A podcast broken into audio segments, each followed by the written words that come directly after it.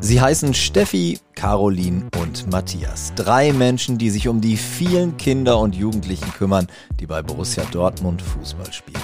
Das Trio begleitet sie und unterstützt sie. Denn der BVB achtet darauf, dass unser talentierter Nachwuchs auch neben dem Platz gut fürs Leben ausgebildet wird. Wie? Das klären wir in dieser Folge. Mein Name ist Christoph Bökamp und jetzt geht's los. Ihr hört den BVB-Podcast, präsentiert von 1 und 1. Mach mich hoch! So, so, so. so. 1 zu 0 für Köln! Wir haben grandios Saison gespielt. Ja, wir sitzen in Brakel. Das Wetter ist ganz anständig, wobei der Erste gerade schon gesagt hat, so langsam kommt der Herbst. Ne? Leicht verkühlt, ja. Matthias. Ja. ja, ging mir aber genauso. Im Münsterland bin ich heute Morgen aufgebrochen, war auch arschkalt, wenn ich das mal so sagen darf. Noch ist draußen relativ wenig los. Eigentlich müssen doch jetzt alle so langsam losströmen zu den ganzen diversen Trainingseinheiten, aber das kommt. Fast, kommt fast. Gleich. Wir müssen noch eine halbe Stunde warten und dann ist hier mit Sicherheit mehr Betrieb. Wir haben es halb fünf. Und jetzt äh, sind erstmal die Kleinen dran, vom Grundlagenbereich U9 bis U11. Und dann ist es eben halt so, dass ab der U12 äh, sich die Spieler, dass die Möglichkeit haben, auf den Fahrdienst zurückzugreifen. Ja, und dann ist es natürlich sinnvoll aus organisatorischen Gründen, wenn dann die Teams möglichst zeitgleich äh, starten, sodass eben halt gegen Viertel vor sechs hier richtig Betrieb ist. Ja, ja, dann ist hier richtig Alarm, ja. Kurz schon mal vorangeschickt ähm, für unsere Hörerinnen und Hörer, die jetzt mit ähm, Jugend, Fußball ganz allgemein noch nicht so viel zu tun haben. Es wird jetzt häufiger die Buchstabenkombination NLZ fallen. Gemeint ist das Nachwuchsleistungszentrum von Borussia Dortmund. Wir benutzen ja alle NLZ, als wenn die ganze Welt wüsste, was das ist. Ähm, das steht hier auf dem Trainingsgelände. Ähm, wisst ihr eigentlich ungefähr, wie viele Kinder und Jugendliche zurzeit im NLZ sind? Wer weiß es? Viele. genau, also wir sind, äh, nee, ich habe letztes Mal für den Nachhaltigkeitsbericht die Zahlen noch rausgesucht und das sind etwas über 200. Etwas über 200. Ähm, bevor wir gleich drüber sprechen, wie Kinder und Jugendliche zum BVB kommen, was hier die Anforderungen äh, an sie sind, welche Unterstützung sie aber auch bekommen, erzählt doch mal bitte erstmal was über euch. Ähm, Steffi, du äh, leitest das Jugendhaus, ein Haus, das schon einige sehr bekannte Bewohner hatte. Was ist das Jugendhaus und wie sieht bei dir ein typischer Arbeitsalltag aus?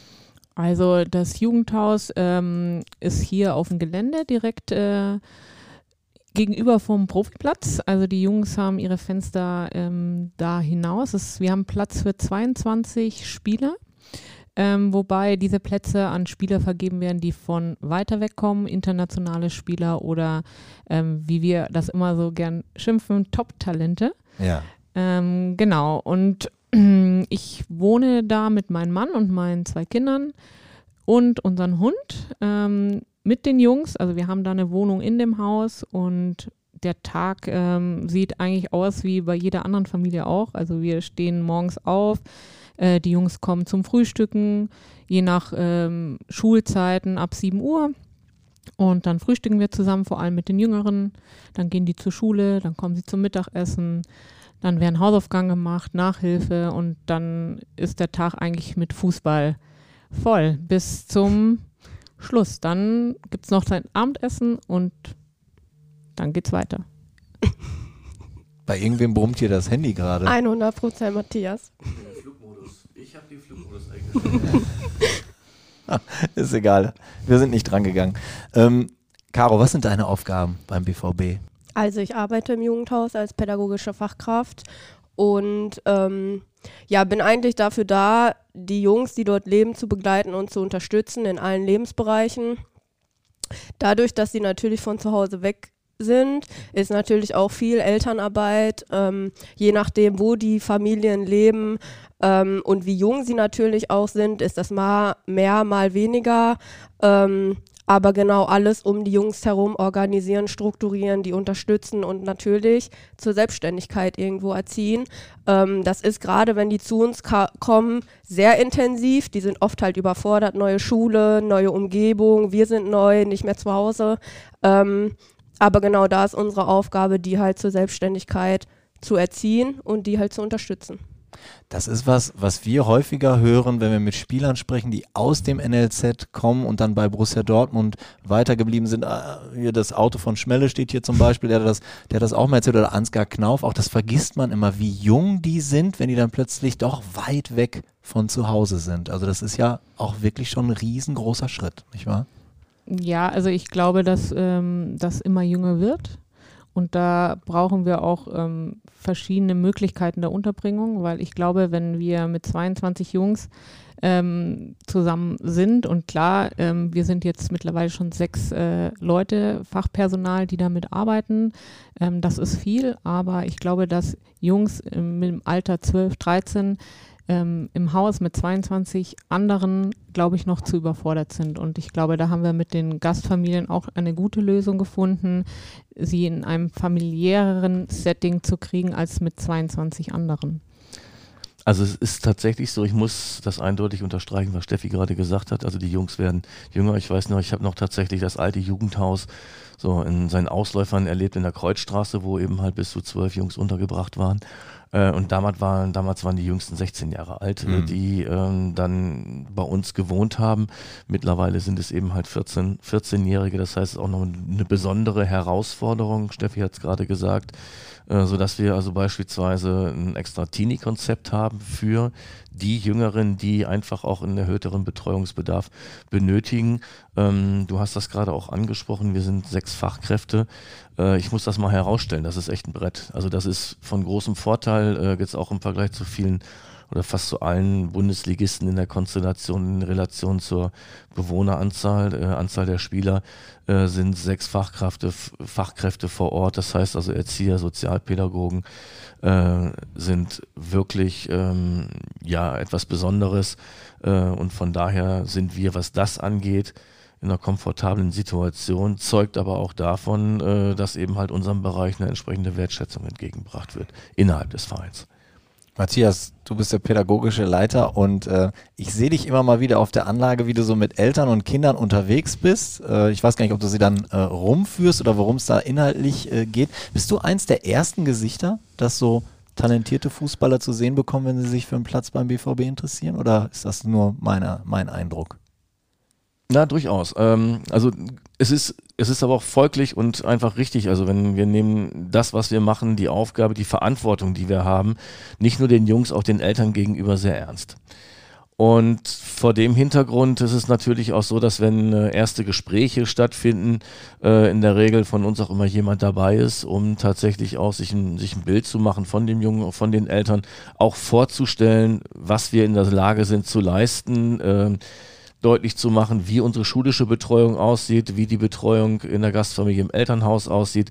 Kurzum, äh, alles das zu präsentieren, was Borussia Dortmund ausmacht in pädagogischer Hinsicht. Lass uns mal in den äh, kommenden Minuten versuchen zu skizzieren, so welchen Konzepten ihr folgt, wen ihr alles mit ins Boot geholt habt. Wir werden gleich zum Beispiel auch noch über das Theater Dortmund sprechen, aber ähm, ich würde mich erstmal möglichst nah an den Fragen orientieren, die jetzt vielleicht unsere vielen Hörerinnen und Hörer haben. Da werden BVB-Fans dabei sein, die sich einfach generell für Borussia Dortmund interessieren. Da werden vielleicht Eltern, aber auch äh, talentierte Kinder mit, mit dabei sein. Und äh, was ich glaube, so was sich die meisten wahrscheinlich mit Sicherheit fragen, wie komme ich oder wie kommt mein Kind eigentlich zu Borussia Dortmund? Ähm, ich glaube, diese Frage ist immer schwer zu beantworten. Ich glaube, man braucht natürlich erstmal ein talentiertes Kind und ähm, das fängt bei uns in der Scouting-Abteilung an. Ähm, wir sind ja nicht diejenigen, die am Platz stehen und sagen, ach, du hast einen guten Charakter, du kannst ja mal vorbeikommen, sondern das äh, wird über die Scouting-Abteilung gesteuert und ähm, dann ist es ja, wenn sie klein sind, meistens über die Fußballakademie gesteuert und bei den Älteren natürlich äh, schon weit, weitgehender über Scouting und dann werden die hier eingeladen. So ist so dieser einfache Weg. Und wenn ich euch richtig verstanden habe, wer ins Jugendhaus kommt, das bestimmt so ein kleines bisschen oder hauptsächlich auch der Wohnort. Nicht nur, ich glaube mitunter. Wir haben nämlich auch Spieler, die gar nicht so weit weg wohnen. Ähm, aber ich glaube, das ist sehr, sehr individuell. Also es kommt natürlich ähm, drauf an, was für ein Spieler das ist, wie wichtig der ist, in welcher ähm, Mannschaft er auch spielt, wie die Trainingszeiten sind, wie es äh, zu handeln ist, auch von dem Wohnort hierher zu kommen. Ähm, dann spielen aber auch ähm, soziale Aspekte eine Rolle. Ähm, vielleicht kann Matthias da auch nochmal näher drauf eingehen. Es geht nicht nur immer um den sportlichen Erfolg, sondern ähm, wir schauen auch, okay, was für soziale Aspekte sprechen dafür, den Jungen, der bei uns spielt, ins Haus zu holen. Mhm. Also mit Sicherheit, äh, klar, erinnere ich mich eben halt an, an einen Jungen, der hatte letztes Jahr auch sein Abitur gemacht, spielt auch jetzt noch in der U19, kann ich ruhig sagen. Der Marlon Ubani war uns ganz wichtig, dass der im Haus wohnt. Er wohnt jetzt, also mhm. ne, Eltern wohnen in, in, Essen, gar nicht so weit weg, aber äh, da haben wir gesagt, das ist ein klasse Junge, der tut der Gruppe gut.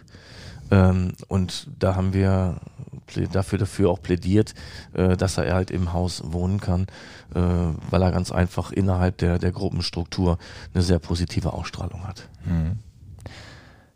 Ähm, was kriege ich denn jetzt im Jugendhaus? Eigentlich hast du schon viel beschrieben, aber was kriege ich außer einem möblierten Zimmer und einer Menge schwarz-gelber Nachbarn. Total gutes Essen. Ja, ich glaube, das ist das, was die Jungs als erstes sagen würden. ja. Total gutes Essen, ähm, weil wir haben mit unseren zwei Köchen, Andi und ähm, Lukas, echt Top-Köche, die die Jungs echt verwöhnen und ich glaube, das ist schon immer so ein Highlight für die Jungs und die merken, wenn die nicht da sind, was das eigentlich bedeutet. Ähm, aber natürlich kriegen die ganz viel Aufmerksamkeit von uns, denke ich, und das ähm, auch außerhalb dieses Fußballs. Also wir versuchen ja die Jungs ähm, nicht nach dem sportlichen Leistung ähm, zu beurteilen, sondern wir versuchen alle Jungs, egal in welchem Alter sie sind, wir haben die zwischen 14 und 18 bei uns, zwischen Top-Talent und Talent und Spieler, aber wir versuchen, dass wir die Jungs als Menschen sehen und nicht als das, was sie auf dem Platz leisten. Also das ist bei uns eher nebensächlich. Ähm, das ist eigentlich auch das Wichtige, dass wir denen sagen, okay, äh, dieser ganze Fußballzirkus um euch rum, ähm, der ist hier gegenwärtig, aber bei uns könnt ihr den mal fallen lassen und ihr seid einfach die Jungs, die ihr eigentlich seid. Ähm, genau, und da gehört auch ganz viel Beziehungsarbeit dazu. Und ähm, ich glaube, dass äh, wir da gut aufgestellt sind und ähm, jeder Junge so seine Person sucht, wo er da andocken kann. Okay. Und ich glaube, Caro hat da auch einen ganz, ganz guten Draht zu ganz vielen Jungs. Ja. Ja, also es ist halt so, dass klar, die sind hier wegen des Fußballs, aber es sind halt trotzdem auch Kinder und Jugendliche, die halt unabhängig davon auch sich entwickeln sollen und dürfen ähm, und einfach auch Entwicklungsaufgaben zu bewältigen haben. Also, weil am Ende wissen wir nicht, wer es wirklich schafft, und wer nicht. Und dann müssen sie ja trotzdem noch fähig sein, in dieser Welt da draußen irgendwie zu überleben und unabhängig von diesem Fußballbusiness ähm, eine Person darzustellen.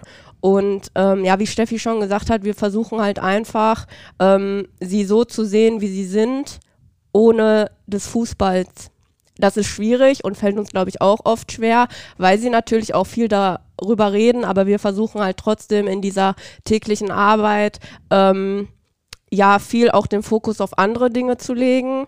Und ähm, ja, das Wichtigste ist einfach Beziehung. Also ich glaube generell in der Pädagogik oder wenn man mit Menschen arbeitet, funktioniert halt nichts, ohne eine Basis zu haben, gerade auch äh, Themen kritisch zu beäugen.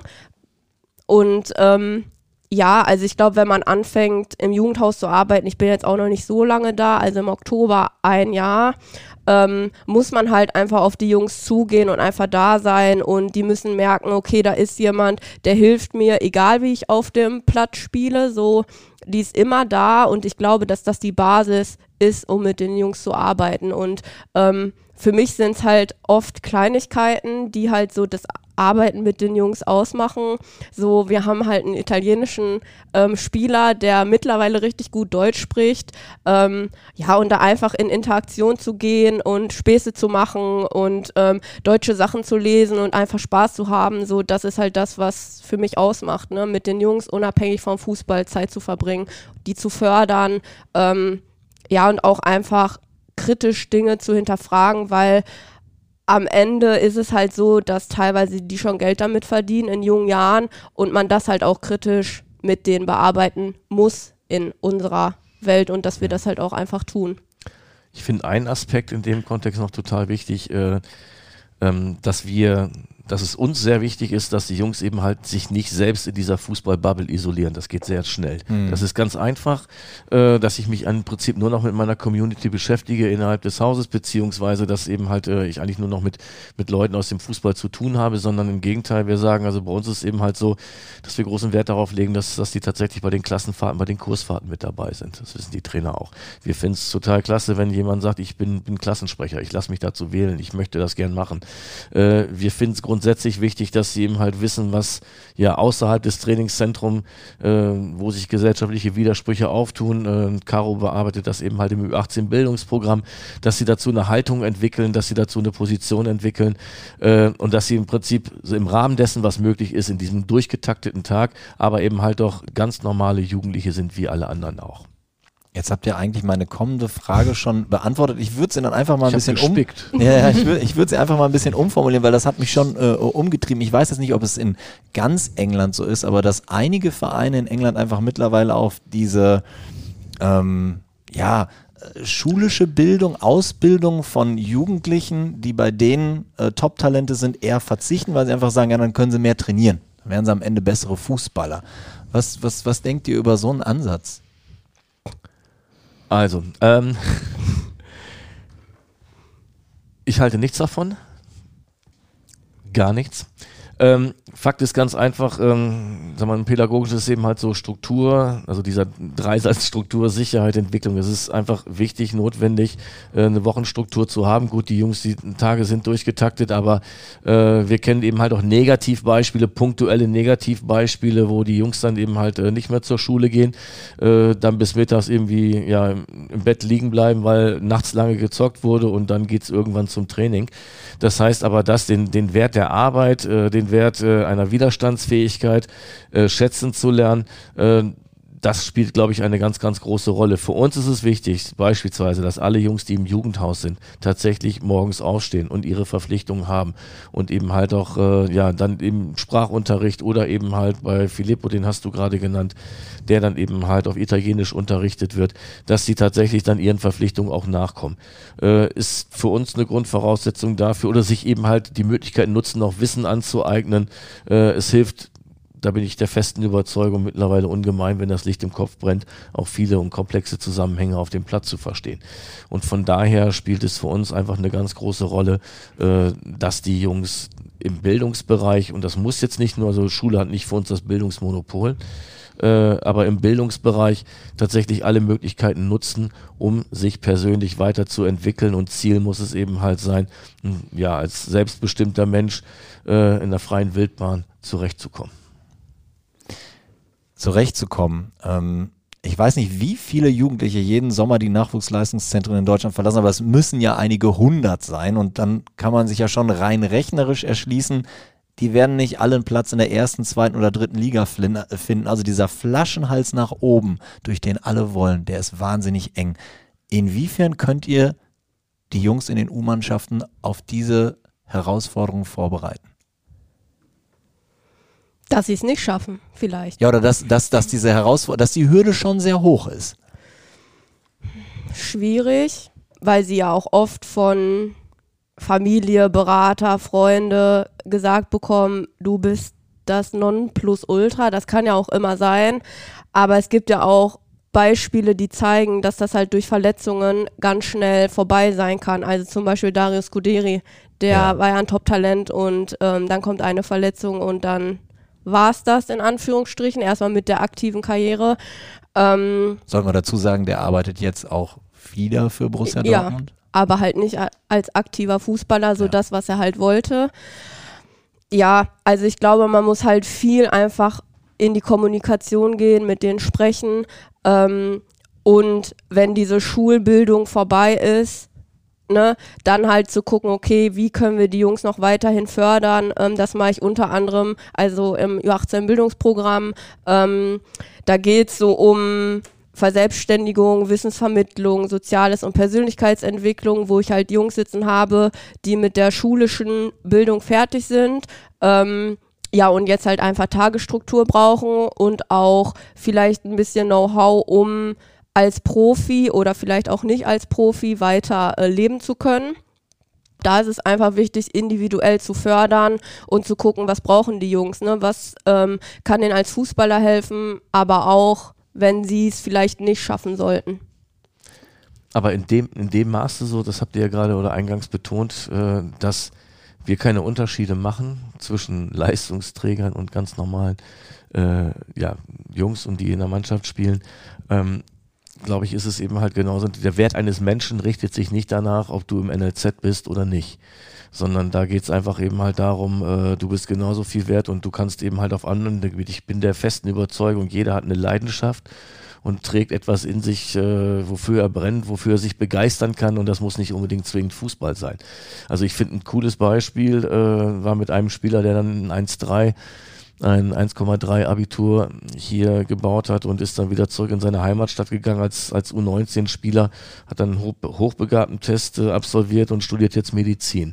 Das sind für mich eben halt auch so ja, Biografien oder Anfänge einer Biografie, die, die finde ich großartig und der war auch lange bei uns. Das heißt also vieles von dem, was wir versucht haben zu vermitteln, ist dann vielleicht doch nicht so verkehrt und offensichtlich auch angekommen.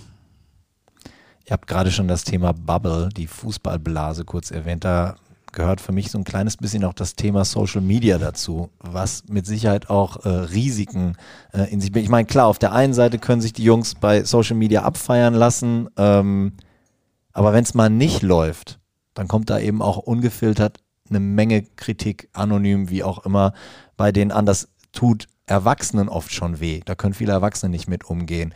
Ähm, ist das ein wichtiges Feld für euch? Also vielleicht da auch mal den Jungs zu sagen, A, wie wichtig ist das in eurem Leben? Wie wichtig müsst ihr das wertschätzen oder vielleicht auch einfach mal zur Seite wischen, was da über Social Media kommt? Ich, weil ich meine, verbieten könnte ihn Instagram und Co. ja mit Sicherheit nicht.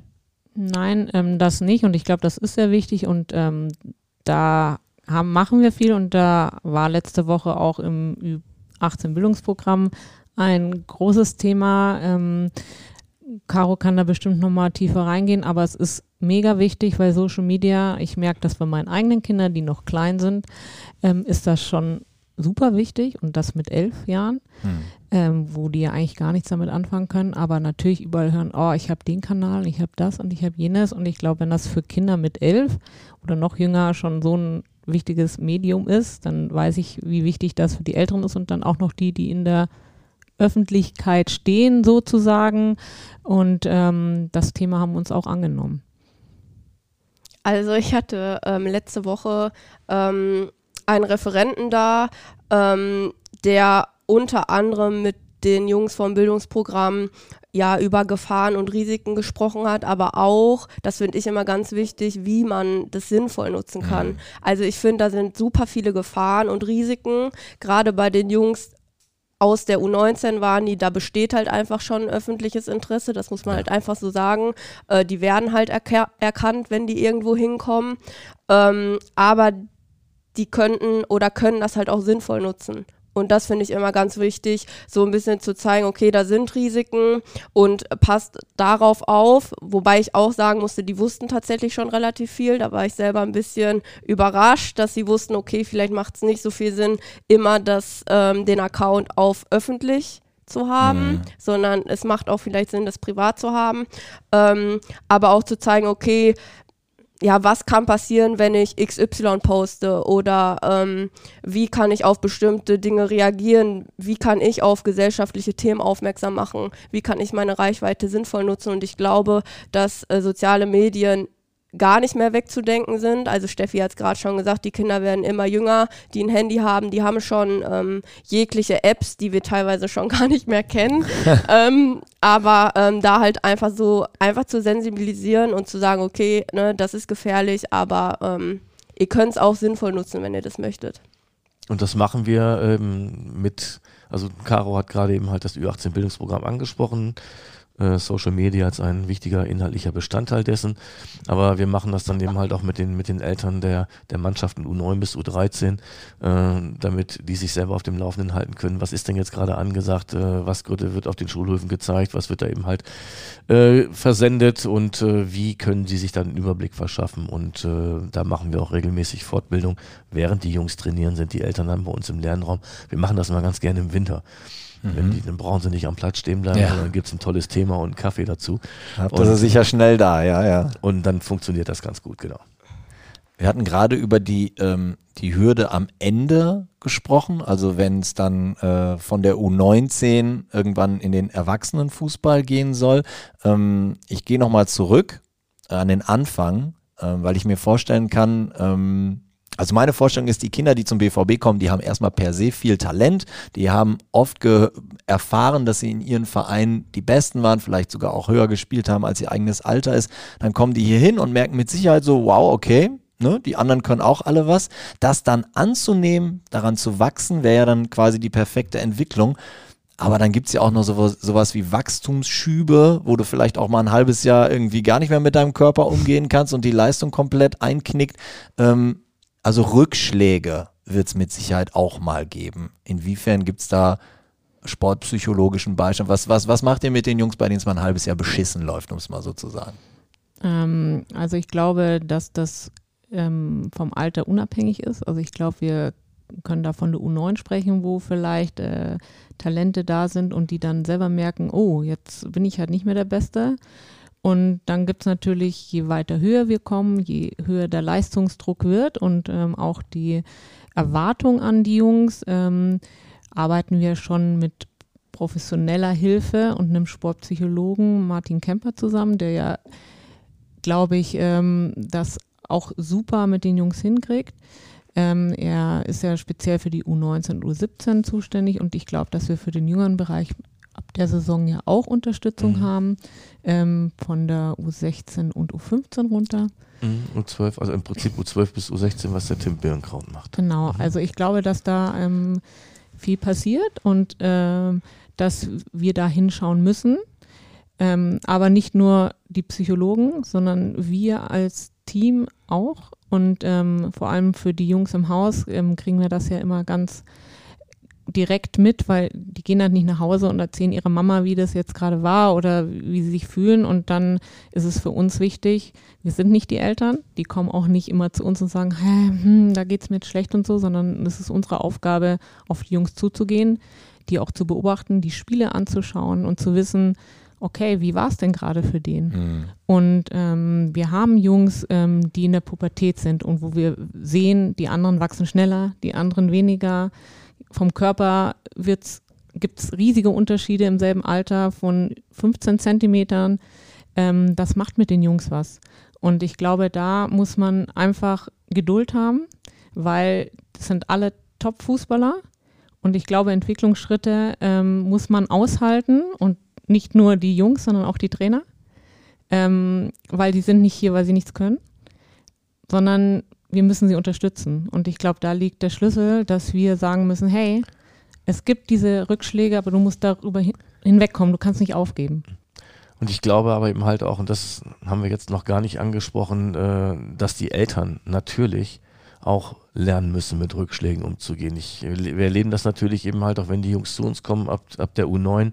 Also für uns beginnt äh, die pädagogische Arbeit nicht in, in dem Bereich, der dann vielleicht leistungsspezifisch interessant wird, sondern wir sagen, es muss sich eine Kultur der Umgehensweise miteinander, eine Kultur der Kommunikation, äh, eine Kultur der Weiterentwicklung muss sich wie ein roter Faden durch das NLZ ziehen. Das heißt, von der U9 bis zu U19 bedeutet aber eben halt auch, dass klar bei den kleineren, wo die Eltern in der Regel immer alle dabei sind, besteht für uns auch die Notwendigkeit, äh, sich mit den Eltern und den Positionen, auch mit den Ängsten, äh, den Hoffnungen auseinanderzusetzen und sich dem Thema Elternarbeit anzunehmen. Ähm, ich glaube, oder ich habe das immer dann erlebt, äh, wenn, also Elternarbeit ist nicht immer angenehm, hm. aber auf der anderen Seite, die sind einfach da, die sind präsent. Wir hatten mal eine, ich weiß vor Jahren mal eine Umfrage, wo dann eben halt auch Spieler geäußert haben, im Endeffekt 96 Prozent der Spieler, gerade im äh, Grundlagenbereich und im Aufbaubereich, wollten, dass ihre Eltern am Samstag dabei sind und die, und die Spiele sehen. Das heißt, die sind also da, also muss ich mich mit den Eltern auch beschäftigen, auseinandersetzen.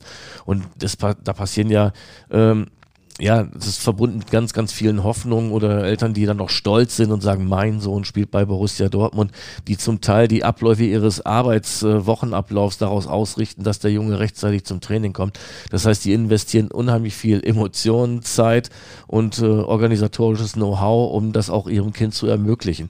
So, und das heißt aber eben halt auch, da ist ein großes Interesse da und es wäre ja auf der anderen Seite fatal, wenn ich dieses Interesse nicht aufgreifen würde. Das heißt also, das ist für mich auch eine Ressource, wo es dann darum geht, was können Eltern mit oder wie können Eltern mit dazu beitragen, äh, dass wir zu einem kollegialen Miteinander kommen und dass sich tatsächlich auch jeder Junge in einem gesicherten Umfeld entsprechend positiv entwickeln kann. Also von daher äh, spielt Elternarbeit für uns gerade in dem Bereich U9 bis U13 eine ganz große Rolle. Ich habe das tatsächlich hier auch noch äh, äh, auf dem Zettel, weil ich mich natürlich auch so ein bisschen gefragt habe, wenn jetzt meine Kinder bei Borussia Dortmund spielen würden und ich bin halt ein Leben lang Fan, also ich glaube, dass ich auch große Probleme hätte, das Kind dann nicht mit über, äh, Erwartungen zu überfrachten, weil ich auch so stolz wäre. Und ich kann mir vorstellen, dass es auch ganz schwierig dann ist, dass das Kind nicht zu Hause und im Verein von den Trainern unterschiedliche Botschaften bekommt keine Ahnung. Das, ganz wichtig, da, da sprichst du eine ganz entscheidende Sache an. Also ich glaube ganz einfach, äh, natürlich, dass eben halt äh, die Eltern ein emotional auch eine, eine, ganz enge Bindung zu ihrem Kind haben, umgekehrt eine ganz große Rolle spielen, aber auf der anderen Seite eben halt auch der Trainer, der ja auch darüber entscheidet, dass ich das Liebste, was ich neben meinen Eltern vielleicht habe auf der Welt, die Lust zum Fußball spielen, dass ich das an jedem Wochenende durchführen kann. So, und da ist es, glaube ich, ganz, ganz wichtig, Dinge auch oder Positionen auch zusammenzuführen, eine entsprechende Transparenz an den Tag zu legen, damit die Kinder da nicht in einen Loyal Loyalitätskonflikt kommen. Äh, ich vergleiche das mal wie so ein Spagat, der immer weiter auseinandergezogen wird. Auf der einen Seite halt die Eltern, auf der anderen Seite der Trainer.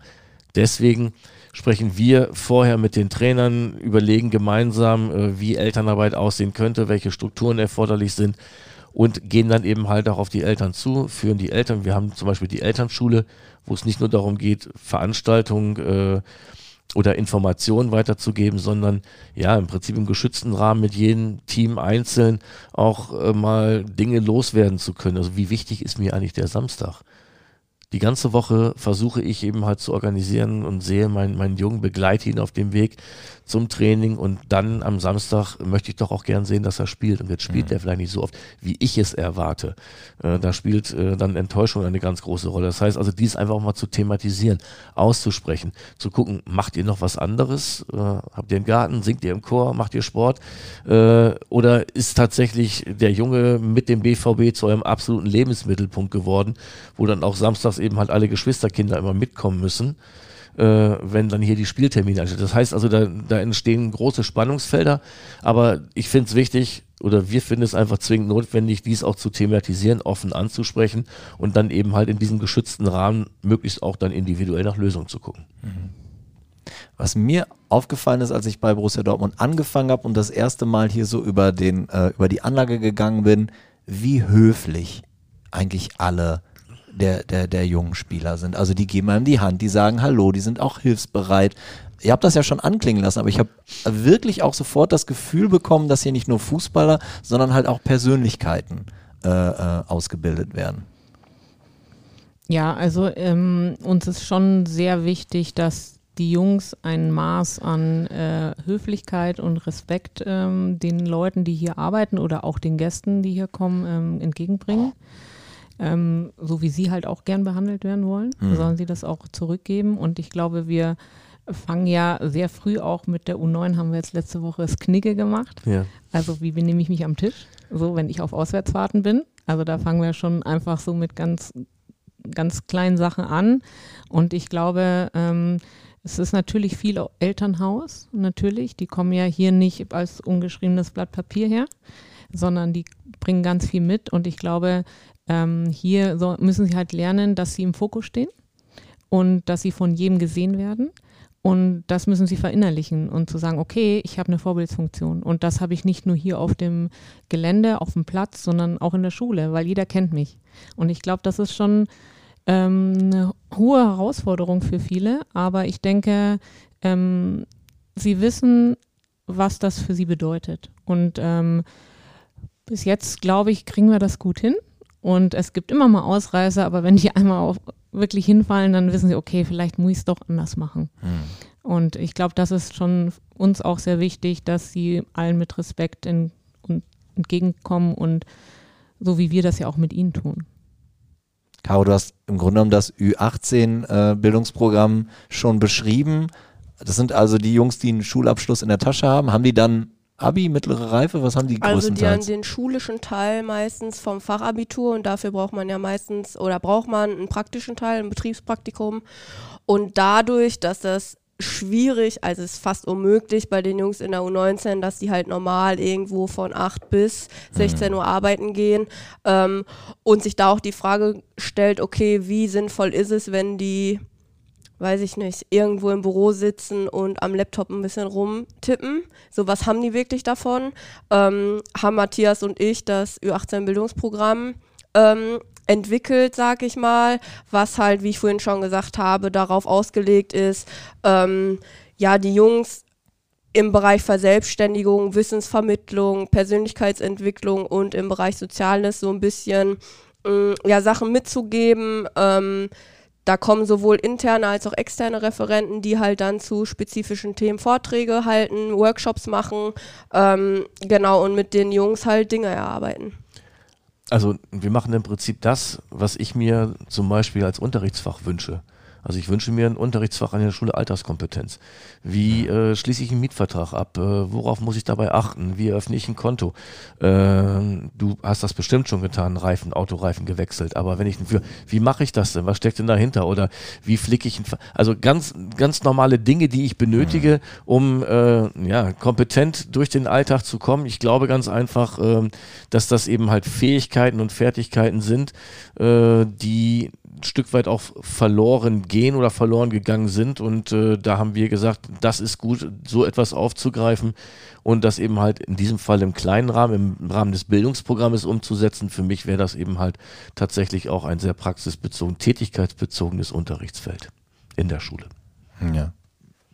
Es gibt die Geschichte, ich glaube, er hat sich schon oft erzählt von Lars Ricken, der das entscheidende Tor in ähm, damals, glaube ich, noch im UEFA Cup gegen La Coruña in der Verlängerung schießt und am nächsten Tag, glaube ich, direkt sofort eine wichtige Schularbeit ähm, zu schreiben hatte. Jetzt haben wir heute eine bessere Kooperation mit Schulen als zu der aktiven Zeit von Lars Ricken. Ja, möchte das, ich, aber möchte ich muss ich das nochmal kurz ergänzen. Also haben wir. Ohne ja. Wenn und Aber, ohne Wenn und Aber. Ich kann mich aber auch daran erinnern, äh, das äh, U19-Finale im, im Stadion vor 34.000 und ja. der 18. Elfmeter, den Amos Pieper dann ja. verwandelt hat. Und äh, ja, das war ja unglaublich, das waren ja unglaubliche Emotionen, also für alle Beteiligten.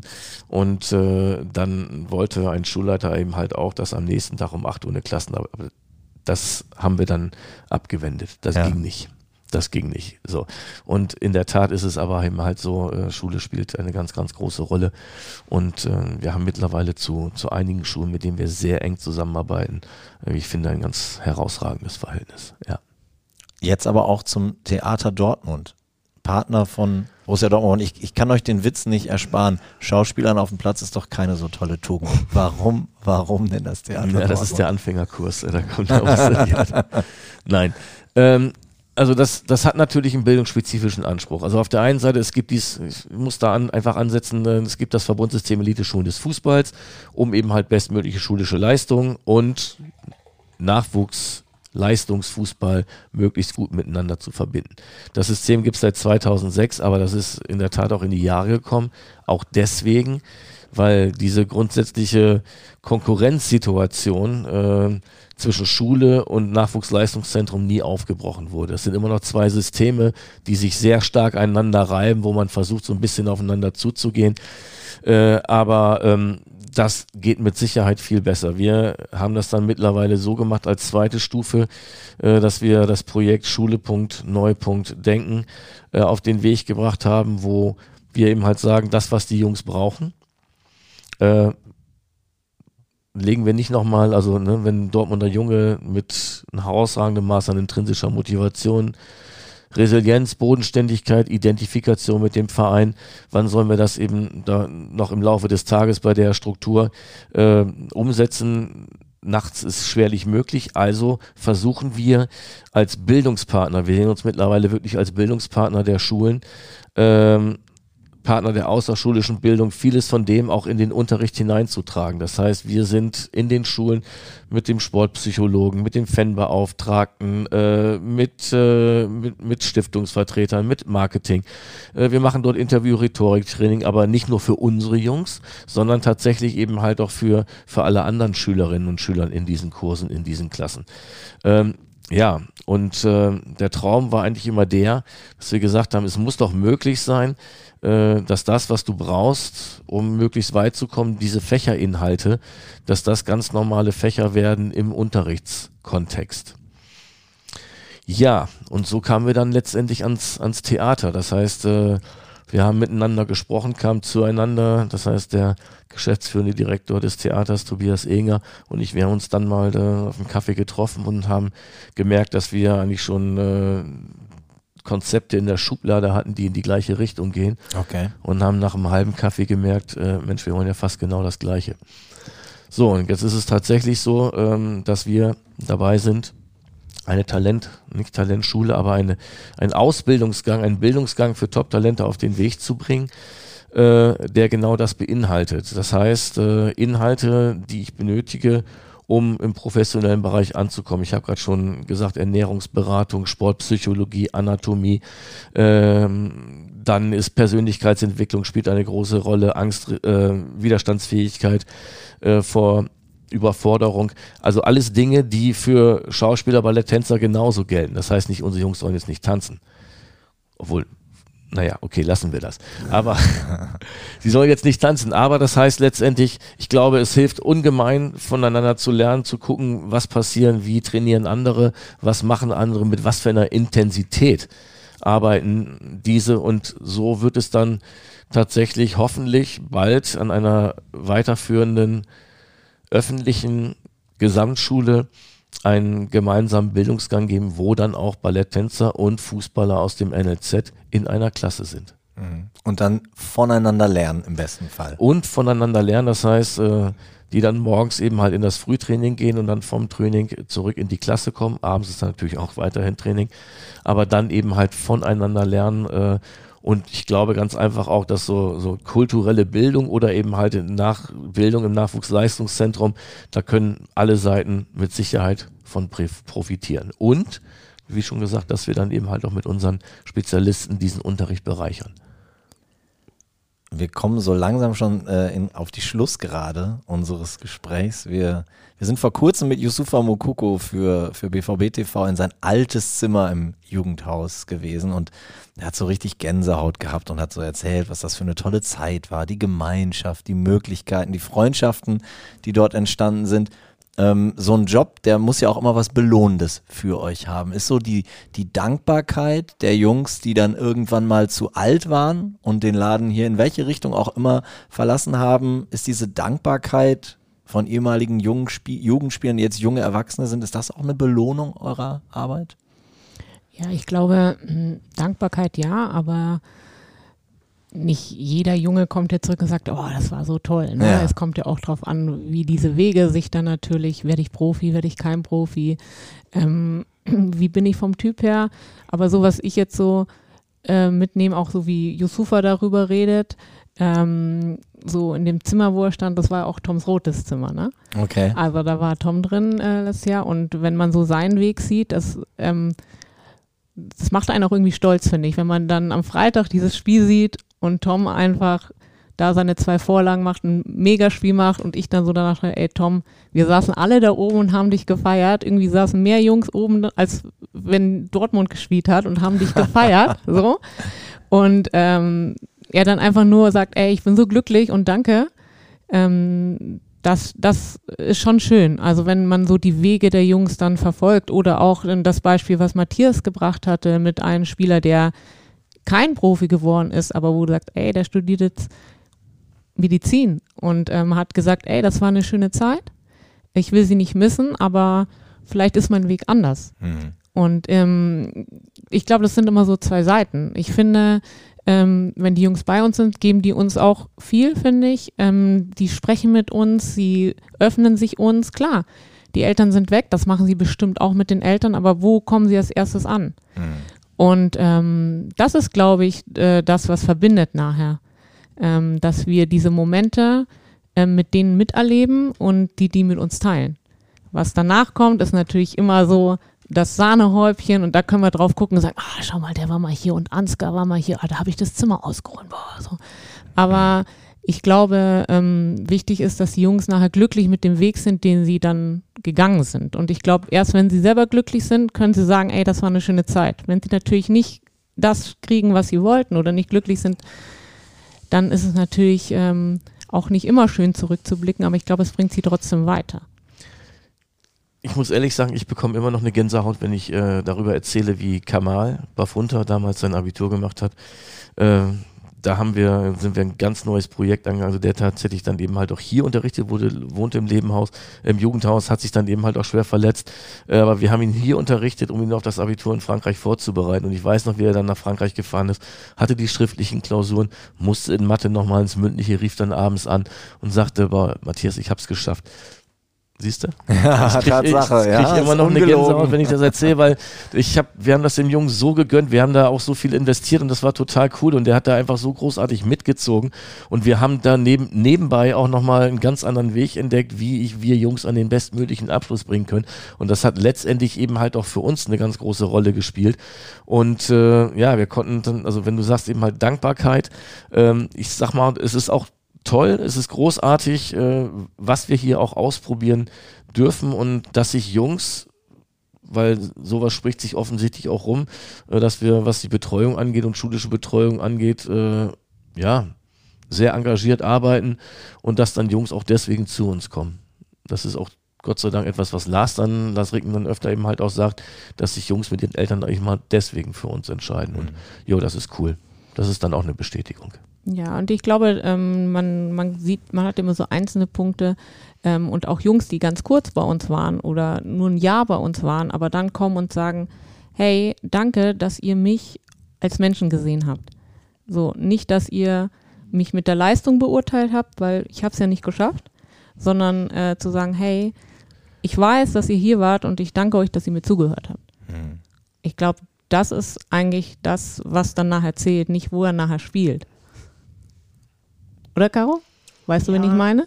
Ja, es ist, glaube ich, einfach dieses Vertrauen, was einem auch entgegengebracht wird. Also die teilen ja, oder wenn sie es möchten, teilen sie ja sehr viel von ihrem Privaten mit uns, ähm, was einfach super schön ist. Also für mich ist das manchmal das Größte, dass ich nach Hause fahre und mir denke, meistens sind ja die schwierigen Momente, die eine Beziehung dann auch einfach ausmachen. Also ein Spieler, der aus einer schweren Verletzung kommt und vielleicht nicht wieder direkt so zündet, wie er es möchte, wie es alle anderen möchten. Und man da einfach da ist und ähm, ja, die dankbar sind, dass man einfach da ist und zuhört und ähm, irgendwann kommt halt wieder eine bessere Zeit. Und ich glaube, dass es das auch das ist, wo wir die begleiten müssen. Also dass selbst Kackphasen nicht immer Kackphasen bleiben, sondern halt auch immer wieder was Positives kommt und einfach da diese Dankbarkeit. Man spürt die, aber ich glaube, wir geben die auch zurück. Also sie merken, dass wir einfach Bock auf unseren Job haben und genauso dankbar sind, sie zu haben. Es ist einfach ein Geben und ein Nehmen. Schön. Wenn wir zum Schluss vielleicht nochmal einmal kurz in die Glaskugel schauen. Ähm, ihr habt ja jetzt Entwicklungen ähm, mitbekommen in der letzten Zeit. Was, was, was meint ihr, was werden wir vielleicht in zehn Jahren für eine, für eine Arbeit haben, für Themen, die sich noch mehr entwickeln, die noch wichtiger werden oder vielleicht Themen, die, die, die heute noch gar nicht äh, auf dem Radar sind? Könnt ihr da so ein bisschen was vielleicht schon mal anteasern? Mhm. Also ich glaube, dass, ähm, dass das Thema Nachhaltigkeit auch hier im Nachwuchsleistungszentrum eine ganz große Rolle spielen wird in Zukunft, äh, was den, die ökologische Ausprägung an sich mit, mit den Katastrophen. Also müssen einfach eben halt auch sehen, äh, was den Wasserverbrauch hier angeht, Energieverbrauch. Ich glaube, dass da noch viele Herausforderungen auf uns zukommen werden. Und äh, das wird mit Sicherheit ein, ein Bereich sein, den wir in Zukunft und nicht erst dann, äh, wenn wir dazu gezwungen werden, sondern tatsächlich jetzt auch schon bearbeiten müssen. Ähm, ansonsten glaube ich, ähm, dass, oder ich hoffe, dass eben halt auch, dass ja dieser Bildungsgang sich tatsächlich etablieren lässt. Es sieht unheimlich gut aus, dass uns das gelingen wird.